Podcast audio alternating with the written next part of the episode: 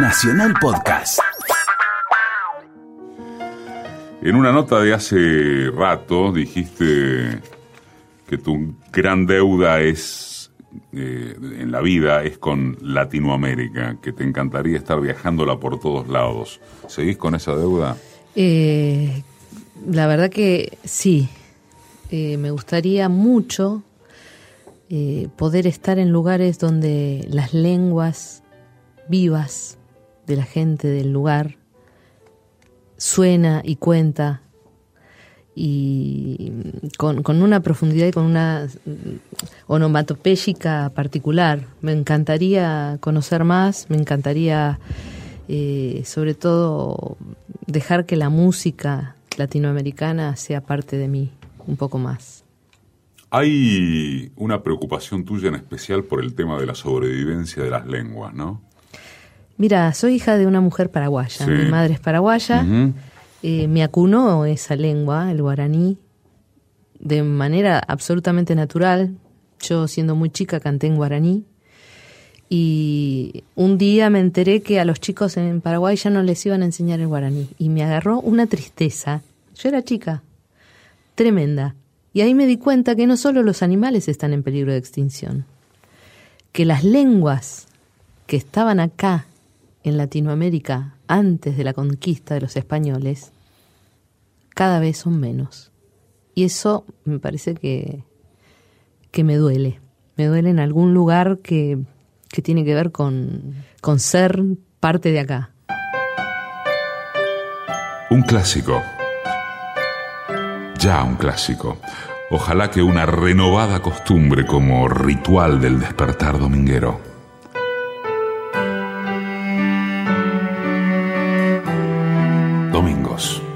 11 a 12, un programa de entrevistas. Decime quién sos vos. Cantante, compositora, una voz que habría que ver qué, adjetivo tiene. Verónica Condomí va a contar quién es. Háblame de tu infancia y de, y de ese clima con tu, ya que mencionaste a tu vieja, ¿no? Con tu vieja y con tu viejo, que, que creciste entre bombo, percusión y todo eso. Sí. Ese es el gen que explica todo. Mira, el gen. El eh, gen de desarrollo de la infancia, de, de- de cosas auditivas. Yo creo que ellos, mis viejos, mis tíos y sus amigos, tenían la costumbre de juntarse para comer comidas ricas y para hacer música. Hablamos de década del 60, 60. 60, 60 y pico. Vos sos del 60, Yo nací en el justamente. 60. sí. Bueno, entonces, Y, y era realmente hermoso lo que pasaba, porque había un montón de instrumentos diferentes. Yo ahí conocí el contrabajo, que tocaba un amigo de mi papá, eh, Enrique Broiman. Eh, conocí el bongó, conocí el bandoneón, escuché varias guitarras sonando a la vez, varias voces sonando a la vez. Mis tías cantaban, mi mamá cantaba, hacían voces todos, además de que alguien había de repente mm, tocado una samba o una chacarera. Y no solo eran ritmos argentinos, sino que realmente habían músicas latinoamericanas de todos lados. Eh, mi vieja a veces cantaba en guaraní. Entonces, mi infancia fue pedir por favor que no me mandaran a dormir, que me dejaran hacerme una camita de almohadones a los pies de todos, porque era tan, tan hermoso escucharlos que me parece que eso fue lo que me dio inten- intencionalidad y, y- me llevó a, a elegir ese camino también. Condomí nació el 30 de noviembre de 1960 y siete años más tarde comenzaba su camino musical, primero en la escuela y después en el coro de niños del Teatro Colón. O sea que no había forma de que salieses eh, de otra forma que no fuese cantante y compositora o alguna vez se te cruzó por la cabeza otra cosa. Sí, a los 10, 11 años me interesé por la arqueología, cuando en la escuela empezamos a ver las civilizaciones precolombinas. ¿Dónde estudiaste? ¿Dónde En la escuela eh, Presidente Uriburu, que queda en Estado de Israel y Patricias Argentinas. Una sí, escuela hermosa sí. que tenía un salón de música tremendo. Y ahí me empecé a interesar por entender que ah, había algo antes que estaba acá y, y, y que tenía cultura, riqueza y, y, bueno, mi viejo me regaló un libro de, arqueolo de arqueología para chicos en ese momento que me, me hizo ahondar en un poquito en lo que eran los mayas, los aztecas, los incas y entender, este, además de los que, de todas las, las naciones que había en nuestro propio país y saber que acá también se hablaban otros montones de idiomas que no solo era el castellano. ¿Y cuándo se abandona la arqueología como, eh, me parece como que... destino y, y, aparece la música fuerte? Mira, hubo un día muy, muy concreto. Este, me gustaba mucho también hacer deportes, nadar. Eh, hubo un momento donde empecé a aprender saltos ornamentales, nada que ver. Ajá. Verano, pileta, bueno, había trampolín, ahí arranqué. Saltos ornamentales. Tenía buena pasta para nadar, para, para aprender los diferentes estilos, pero un día tenía que hacer un salto eh, que era la primera vez que me iba a tirar de cabeza desde el trampolín uh -huh. para atrás. Uh -huh. Y caí mal. Y cuando salgo, el profesor, yo así, uh, asomo la cabeza del agua y me dice, desde mañana te tirás con campera para que empezara a practicar. Y yo dije, desde mañana nunca más. No, esto no es para mí. y a partir de ahí dije, no, yo sí soy feliz cantando y acá no corro riesgos de vida. Uh -huh. Este, y, y fue como una contundencia de que era por ahí. Condomí quedó integrada casi enseguida al MIA, Músicos Independientes Asociados, el colectivo musical que la familia de los Vitale creó en épocas de la dictadura y junto con Liliana están cumpliendo 40 años como dúo, un dúo de voces que se retomó en muchas oportunidades y que afortunadamente sigue y que está por presentar un nuevo material. ¿Y cuándo descubriste una vez que fue por ahí que podías llegar a vivir de esto, de vivir de lo que te gustaba? No, no, no lo concienticé muy claramente. Cuando terminé la secundaria, sí. yo, o sea, yo ya había hecho un recorrido musical bastante eh, heterogéneo, sí. pero eh, en ese momento tenía que trabajar de algo, uh -huh. tenía que hacer algo para sobrevivir. Y ahí de lo que más había era de música. Entonces me pasaba, tenía una dicotomía, porque yo había estudiado muchos años, pero sentía que todo lo que había aprendido lo sabía como de teoría, no de práctica, ¿no? No sabía aplicarlo. El conservatorio para mí es una escuela de intérpretes, no, por lo menos en aquella época. Era una escuela donde vos tenías que respetar y aprender todo lo que decían las partituras, pero no había espacio para la creatividad personal. Entonces ahí yo me sentía muy frustrada porque digo, ¿qué voy a enseñar? Si, yo no quiero que la gente sienta esto que yo siento. Ahí tuve la suerte de que Dombi Vitale uh -huh. fuera mi maestro que me permitió entender todo lo que yo había aprendido y aplicarlo. A partir de ese momento empecé a enseñar piano, armonía sobre teclado y mucho después canto. Yo estudié muchos años canto, técnica, lírica, con Carmela Giuliano. Uh -huh.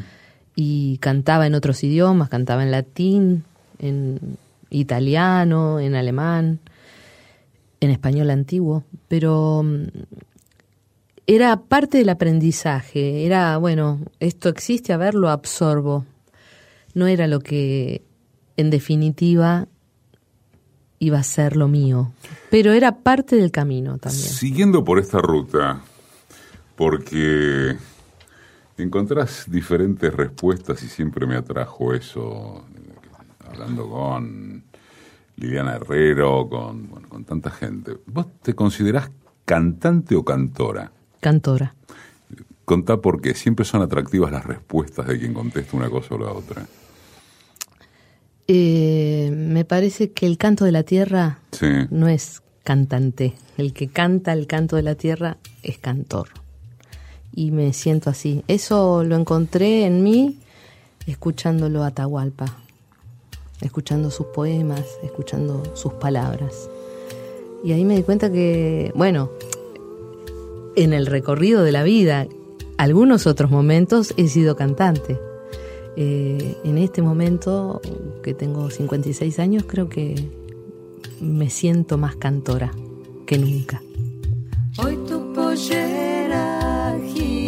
viento, quiero verte bailar. Entre la gente, entre la gente, quiero verte bailar. No importa tu nombre si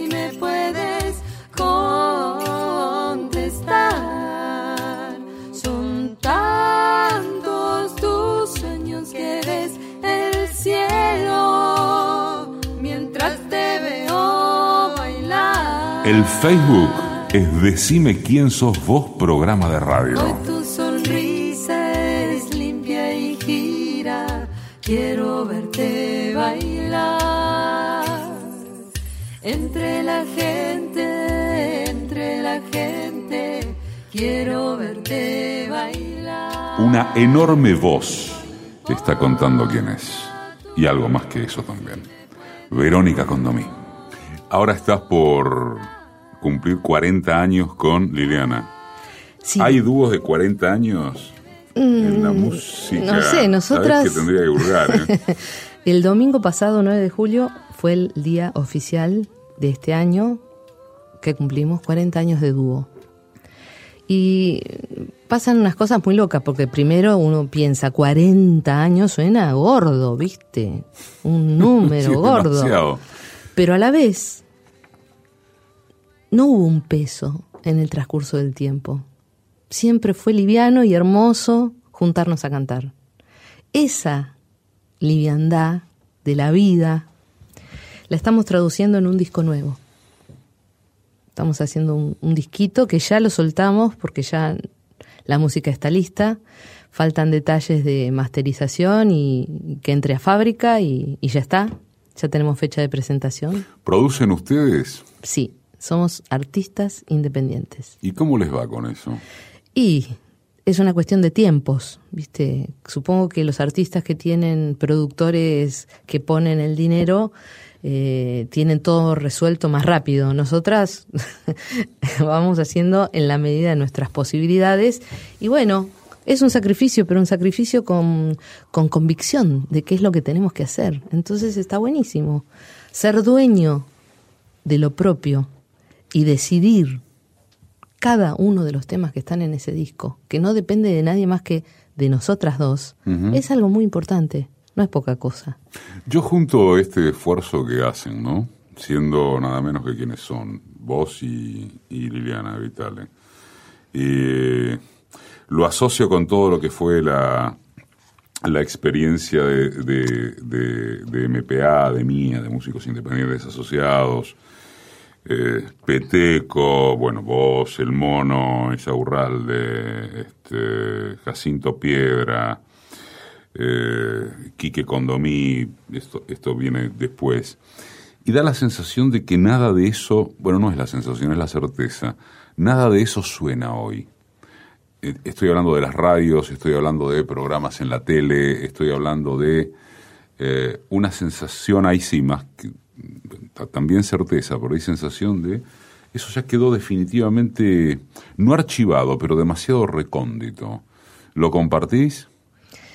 Eh, pensá que pasan, de todo lo que nombraste pasaron muchos años. Sí. Cada tanto... Pero me- eh, es todo tiempo pasado fue mejor respecto de eso que se llamaba música de proyección folclórica, tal vez esta era la pregunta.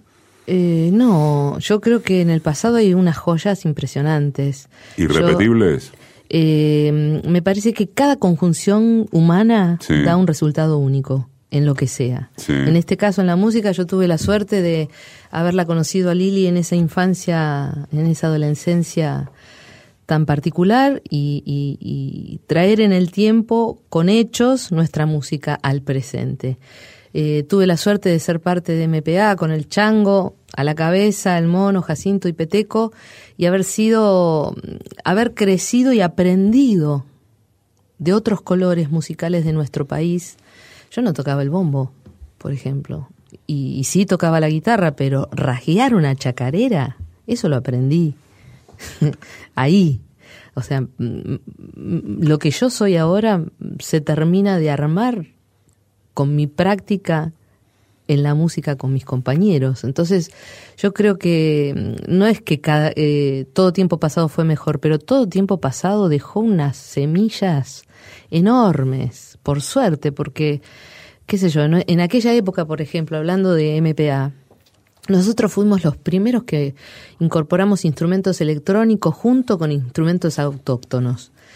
Y, y de repente, hoy, eso es algo de moneda corriente. lo más común del mundo. Exactamente, mezclar un bajo con un bombo o con una guitarra eléctrica para hacer una chacarera se escucha mucho. En aquel momento no. Hay una anécdota que alguna vez eh, contaste de que respecto de que hasta músicos populares independientes en el folclore nadie tocaba la, la batería, el bajo y menos que menos la, la guitarra eléctrica. Y me parece que hay un episodio que sucedió en Santiago del Estero, puede ser que todavía los están puteando por haber metido por, primera vez eh, eso. Un estadio. porque debe ser. Un no sé si divertido o tragicómico. No, yo lo viví como algo muy triste. Eh, yo sufrí mucho y lloré como loca, porque era, muy tiernita. ¿Qué, es? Eh, y eso era 70 y, algo. oh, a ver, no, espera. no, 80, no, no, no. 84. ¿Y? 84-85. Eh, y bueno, estadio lleno. En Santiago. En Santiago. Eh, nos empezaron a silbar. Y cada vez más fuerte, y cada vez más fuerte, y no nos dejaban tocar. Porque son cerrados, en aquel momento eran muy cerrados. Y no permitieron la unión. O sea, no se dieron cuenta que era una suma y no una resta lo que estaba sucediendo.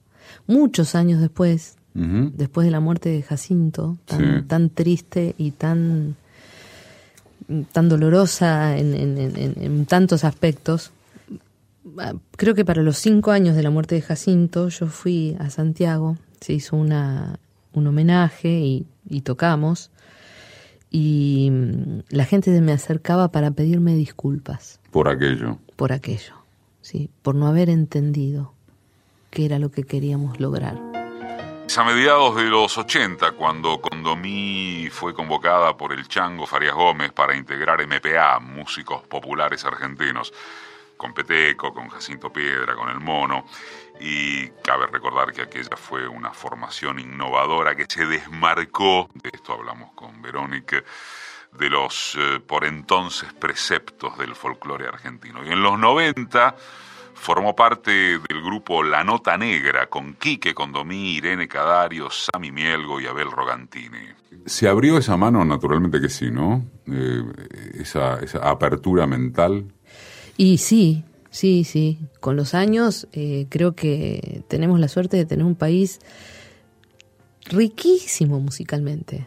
En todos los rincones de este país se toca, se crea y y ya no se tiene ese, ese prejuicio por los instrumentos, hay una cosa más abierta.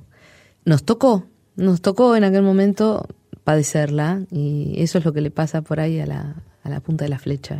En eso que los porteños llamamos el interior, ¿hay más movida de lo que parece con eso que se llama folclore? Sí, pero no solo en el interior. Eh, nuestro Buenos Aires querido también tiene una movida enorme. Y, por Con ejemplo, respecto a. Sí, sí, yo cuando era chica acá no se bailaba folclore. Por ahí en la escuela te tocaba aprender a bailar. Mm, sí, ni siquiera el pericón, ¿entendés? No había eso. no, no, no, no, no había. Y de golpe, ahora sí, decís, ahí quiero ir a una peña y seguro que encontrás. Entonces sí, incluso los jóvenes, muchos ya saben bailar naturalmente una chacarera. Antes era como, no, eso lo bailan los viejos nomás. ¿Dirías que tenés un tipo de público? o que lo que haces, por ejemplo, con Liliana y lo que vas a seguir haciendo tiene un tipo de público? Y si la respuesta es afirmativa, ¿pensás en ese tipo de público cuando cantás, cuando te presentás? Mira, sé que en estos 40 años que llevamos cantando juntas, hay gente que nos conoce desde que éramos chicas, que nos sigue desde que éramos chicas. Y el público se renueva, porque la gente va cambiando de intereses. Pero yo creo que hay de todo. Hay público nuevo y hay público viejo, en, en cuanto al tiempo, digo, ¿no? eh, y el público no es siempre el mismo, muta todo el tiempo. No es que al concierto siguiente van a estar los mismos. No, no, no, para nada. Y eso tiene que ver con un montón de cosas, con que hay mucha oferta y mucha demanda de todo. Entonces, alguien que te fue a ver una vez en el año, por ahí elige ir a ver otras cosas. Sí creo que hay un público fiel en cuanto al cariño y en cuanto al, a la, eh, a la, no sé, al acompañamiento que uno va haciendo a través de la música. Hay gente que te acompaña, que te alienta, que te, que te quiere y que te lo demuestra.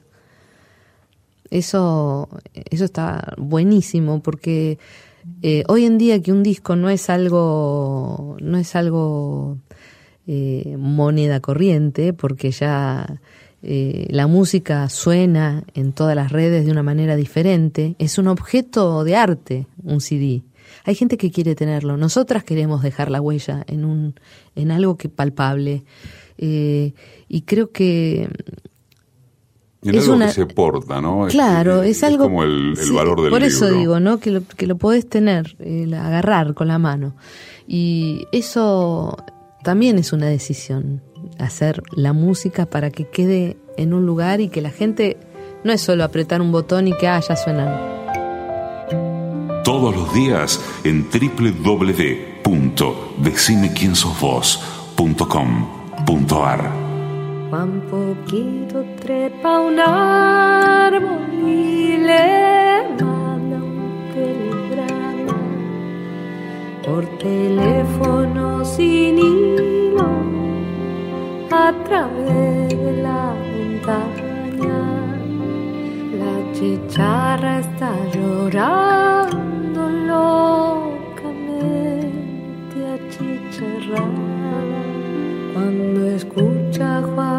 Juan Poquito que tristísimo la llama. Yo lo escucho, Juan Poquito canta mucho. Se casaron enseguida, Juan Poquito y la chicharra a la vuelta de un carozo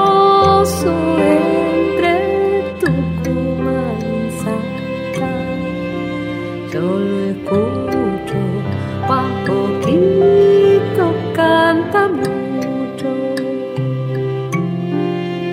Yo lo escucho, Juan Poquito canta mucho. Condomí, decime quién sos vos. Yo lo escucho, Juan Poquito.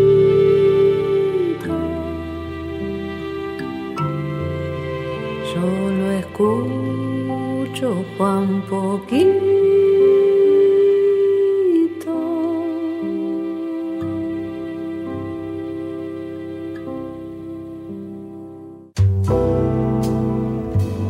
Decime quién sos vos.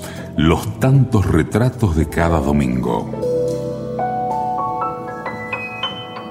Cantante, compositora, Verónica Condomí. Está contando quién es. A tristeza é, senhora, desde que o samba samba é assim. A lágrima clara sobre a pele escura. A noite a chuva que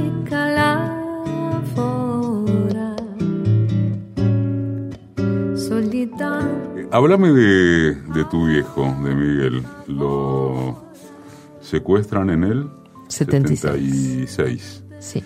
y después se sabe que lo matan en octubre de ese año. Sí. Era 40 años hace. 40 años. Sí.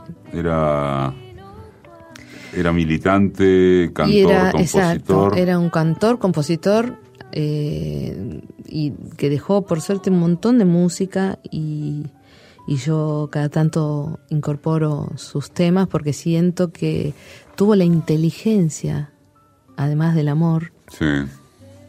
para dejar sus palabras y su corazón en un lugar a salvo, a salvo de, de la historia propia. Y, y creo que el hecho de poder cantar sus canciones aún me da la certeza de que no han ganado. Hay, hay una historia que me parece muy impresionante con Samba para la Guaguita, que es una canción que, que te escribe para que aprendas a cantar, pero vos, eh, si está bien el dato, ¿la registrás recién en el 84 a Sí, la canción? sí. ¿Cómo es esa historia? Mira, es muy eh, fuerte, la verdad.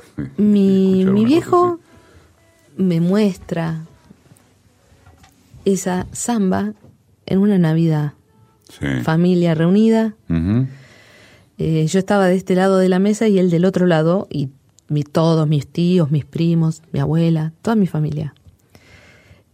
Y porque la música en, en mi casa siempre era un, un momento de todos, y por lo general era la sobremesa, el momento de agarrar la guitarra y, y cantar.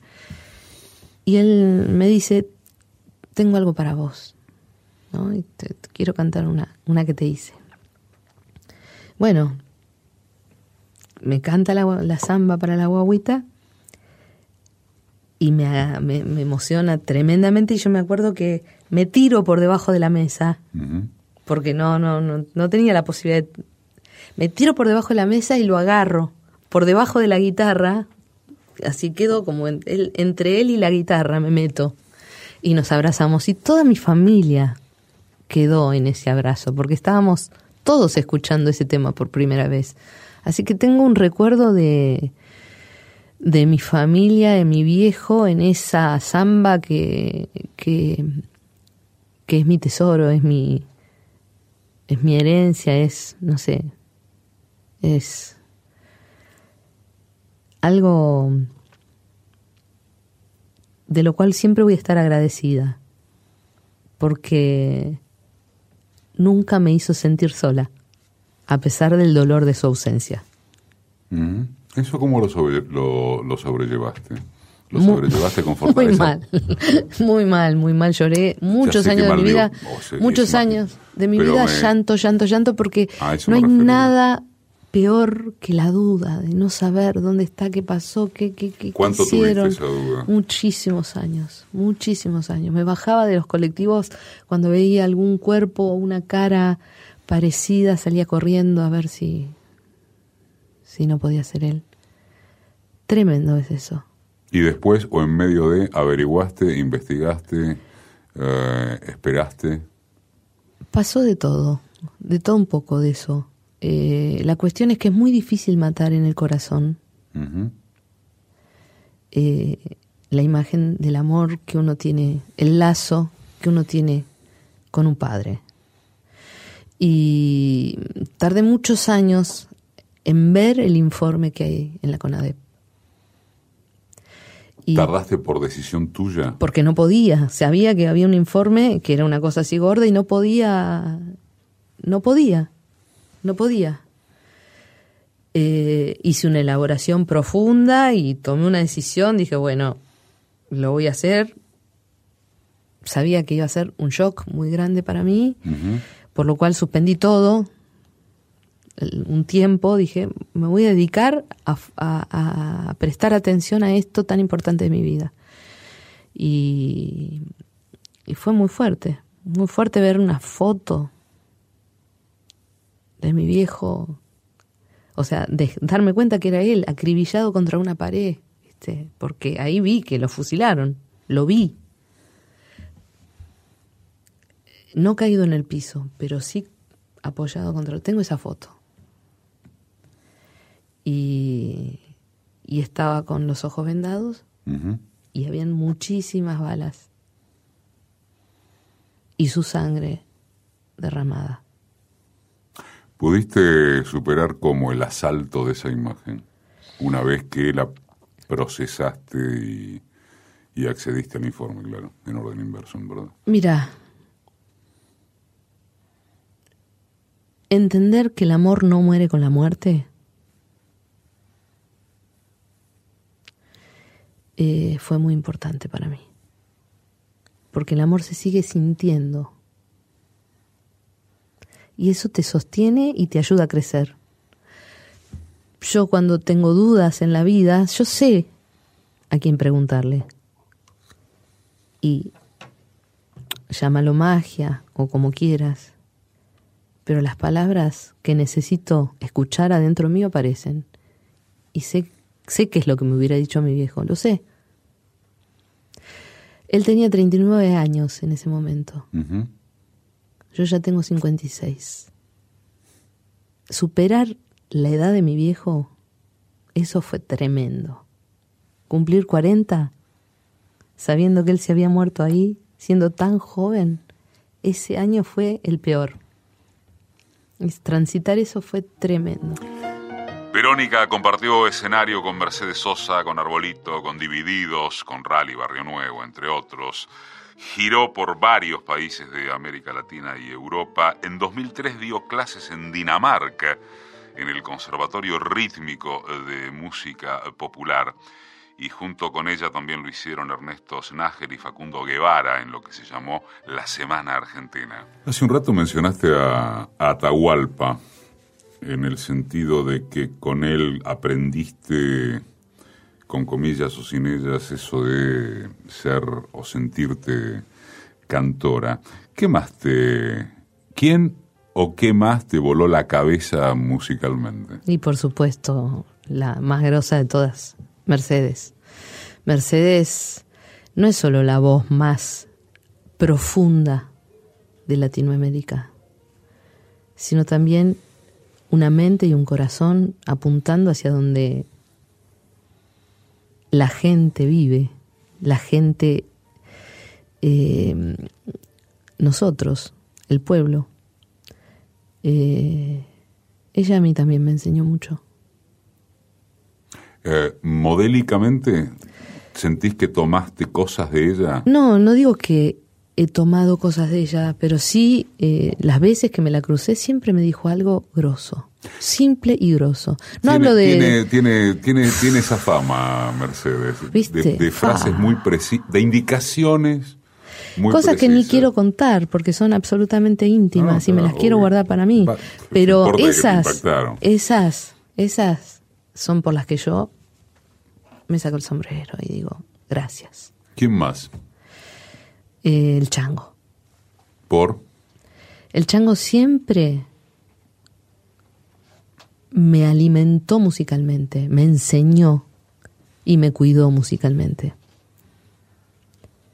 Y eso se lo súper agradezco. O sea, cuando yo cantaba en la MPA, yo era muy chica y era un grupo donde yo era la única mujer. Eh, y los demás eran como mis hermanos, eran patoteros en un punto eh, a la hora de, de tener que opinar. Y el chango siempre cuidó mi lugar. Y siempre, todos fueron respetuosos, ¿no? Pero me he peleado un poco más con Jacinto o con Peteco. El chango siempre fue más paternal.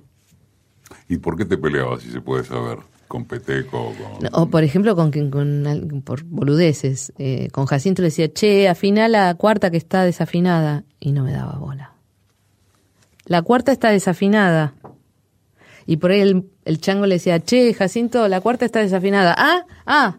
Y yo lo quería matar, porque yo ya se lo estaba diciendo. Ese tipo de cosas, ¿no? De que, como se las estaba diciendo yo, que era la más chiquita y la única nena, no te escucho, no te, no te registro.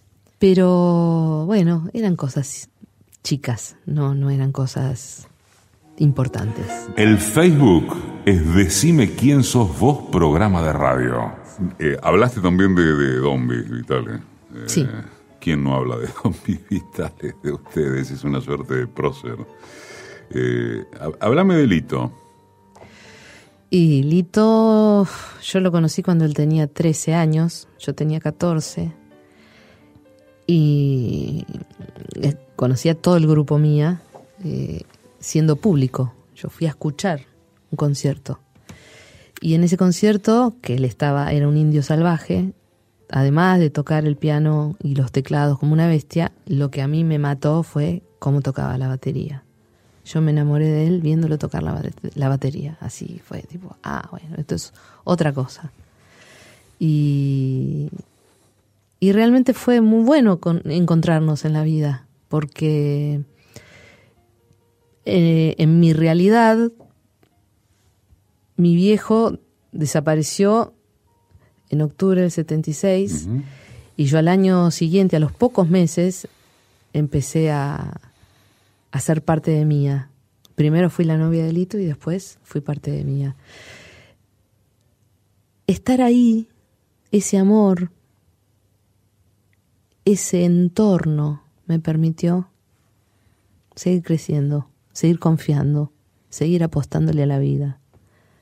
En, un, en una etapa tan tremenda de nuestro país, tan difícil culturalmente, que hubiera una máquina humana donde había muchos engranajes que permitían que se hiciera música y se comunicara y que hubiera un público que venía y que fueran capaces de escribir y nosotros de mandar cartas para que fueran a los conciertos y como eso fue para mí realmente un salvavidas. No me arrepiento de este amor, aunque me cueste el corazón. Amar es un milagro yo te amé como nunca jamás lo imaginé.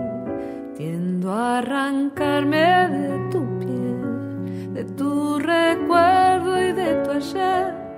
Yo siento que la vida se nos y que el día de hoy no vuelve más. Después de cerrar la puerta, nuestra cama espera abierta, la locura apasionada de este amor. Una enorme voz está contando quién es, Verónica Condomí. ¿Cómo es la relación tuya con, con la voz? Y, específicamente en lo que tiene que ver con lo de recuperar el canto colectivo, porque das talleres de eso. Sí. ¿Qué es recuperar el canto colectivo? Mira. me interesa sobre todo porque el, el, verbo, el recuperar, supone algo que se perdió. ¿Se perdió desde cuándo? ¿Por qué? Antes, antiguamente, el canto era un medio que tenía toda una comunidad para relacionarse con las divinidades.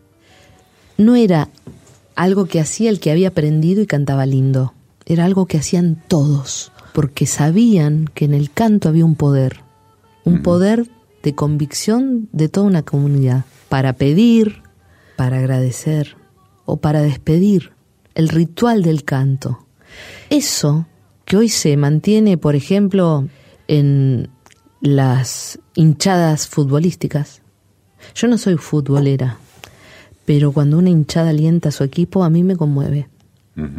Pasa algo que, que es... De admirar el sentido de pertenencia expresado de esa manera. lo que, lo que genera. Entonces, volviendo a, lo que es lo del canto colectivo, eh, me parece que hay una fuerza que nos estamos perdiendo por no cantar juntos. A eso se refiere, recuperar el canto colectivo a la posibilidad de lograr que nuestra energía tenga más poder cantando juntos. Una de las convicciones que yo tengo por qué hago talleres y por qué también me dedico a la enseñanza del canto es porque yo sé que cada uno tiene una voz propia, única, regalo de esta vida. Que en general Mm, es difícil descubrir o no está estimulado que se descubra. Exactamente, porque en la escuela no te enseñan ni cuántas son, ni cómo funcionan, ni dónde están. Y tener conciencia de que uno tiene voz, no solo para decir, eh, y que usar la propia voz puede hacer que uno sea más feliz con algo que está acá adentro, que no se compra, no se vende, no se presta, no se regala, no se deja de herencia. Eso que descubrí en mí me da la fuerza para transmitírselo a otro. ¿Qué técnicas se pueden contar de cómo una persona puede descubrir su propia voz? Mira, cada maestrito con su librito. Bueno, el tuyo. Hay muchos caminos y muchas técnicas, muchos lugares, o sea, no existe una sola verdad. Yo sé que en mi caso, eh, yo ya no tengo la, el, ataque de, mm, ¿qué hago? ¿Voy a seguir cantando o no? Mm, mejor, no tengo la duda, yo ya sé que soy feliz cantando. Podré cantar más para adentro, más para mi casa que para afuera, pero yo ya sé que eso es parte de mi vida. Y yo creo que hay un lugar natural de cada uno por descubrir. Eh, todos tenemos una forma de dientes, de mandíbula, de paladar. Eso determina un sonido único propio, como tu voz, que es inconfundible. Eso, ¿dónde se ubica y cómo? Son las diferentes escuelas que existen. Por ejemplo, la lírica es una técnica que busca como eje un timbre. Cantes lo que cantes, el eje es el timbre. Por eso cuando un cantante lírico canta algo popular, suena horrible, porque el eje está en, otro lugar. Yo busco eh, que cada persona que venga a tomar clases conmigo encuentre su eje natural. Esto que te digo, su sonido propio, único, inconfundible más grande, más lindo, más chiquito, pero propio. ¿Es complicado hacer eso? Para mí ya no, porque con los años de enseñar... Estás muy confiada como docente. Porque sé que lo que enseño sirve, porque a mí me sirve. Yo nunca me lastimo cantando. Y sé cuáles fueron mis dificultades. Eh, y esas dificultades que a mí me costaron técnicamente años de entender y superar, ya les acorté el camino porque no les voy a hacer pasar esos años de, padecerla. Yo voy por el atajo que encontré y puedo explicarlo.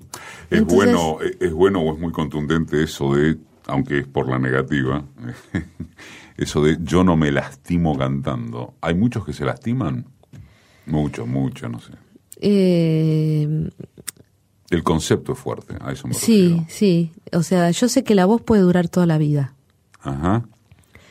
Una vez la escuché a Nelly Omar subirse al escenario, la primera vez que la veía en vivo, y dijo, yo soy Nelly Omar, cantora nacional. Y empezó a cantar y yo empecé a llorar y lloré todo el concierto. En ese momento ella tenía 87 años y yo me quedé absolutamente anonadada y admirada y la adoré porque dije, wow, es verdad, se puede cantar toda la vida. Entonces, viste, mientras haya cuerda y el deseo lo sostenga, porque, o sea, hay muchas cosas que ya están pautadas en la vida. De nacer, cuándo vas a dejar la teta, cuándo pasas a la papilla, cuándo te van a vacunar, qué vas a aprender en primer grado, qué vas a aprender en segundo.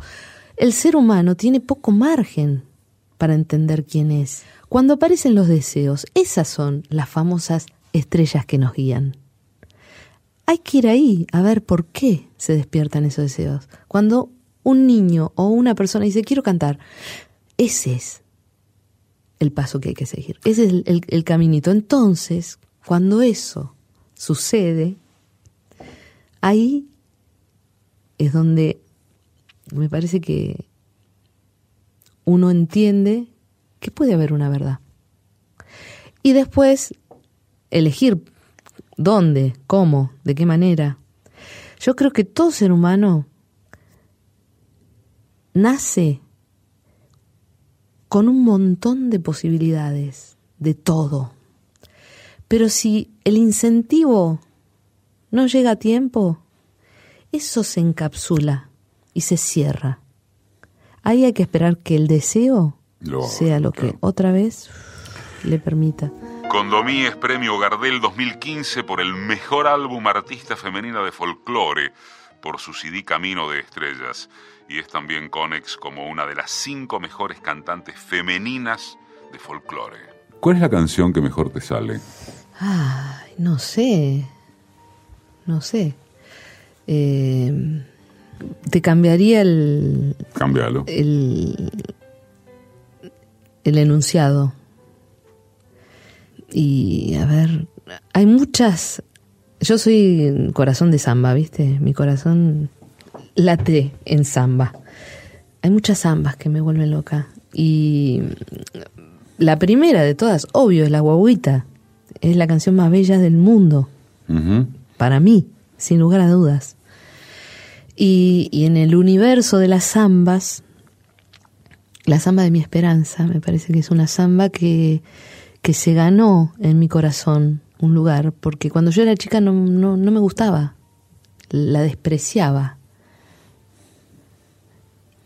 Y un día me encuentro cantándola así, haciendo algo casero, cotidiano, y mientras la estoy cantando, que me la recontrasabía, porque está, viste, esa es una de las que sabemos todos, y, y empecé a escuchar la letra mientras cantaba. Ajá. Y entendí que la podía ser mía, porque entendía lo que decía la letra, y ya no me pasó lo que me pasaba cuando era chica, que no me gustaba. A partir de ese momento le tomé respeto y la tomé para hacerla mía un poquito cada vez que la canto, de una manera así muy cariñosa, o sea, la respeto. Ahora la respeto. Ahora que lo decís, che, hay que hacer una reivindicación de, de la samba en cuanto a sus posibilidades interpretativas. Tengo la impresión, yo creo que hay la impresión, de que de que se piensa en las zambas como todas muy parecidas y todas muy sencillas. Bueno, a mí no me pasa, no pienso así en las zambas. No, no tengo esa sensación. Quizás porque las transito por adentro un poco más, algunas, y me parece que son bien distintas y cada una tiene su universo. Decime quién sos vos. Verónica Condomí. Lo dijo ella.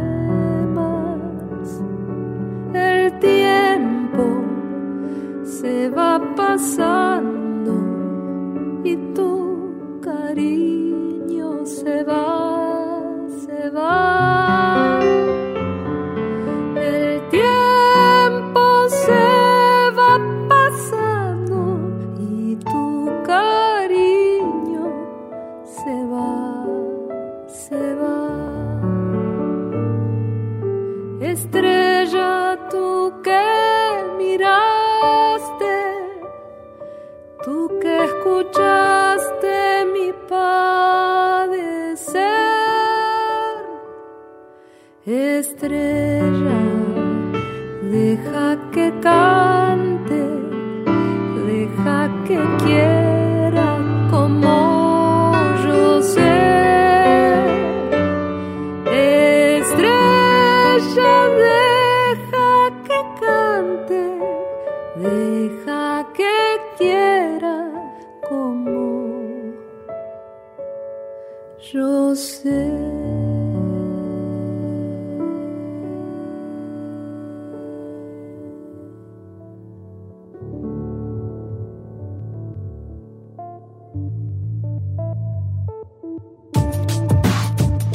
Edición y concepto sonoro, Mariano Randazzo. Asistencia de producción, Laura Fernández. Diseño de página web, Oscar Flores. Producción general, Roxana Russo. Conducción, Eduardo Aliberti. Todos los domingos, AM870. Radio Nacional. Todos los días en www.decimequiensosvos.com.ar.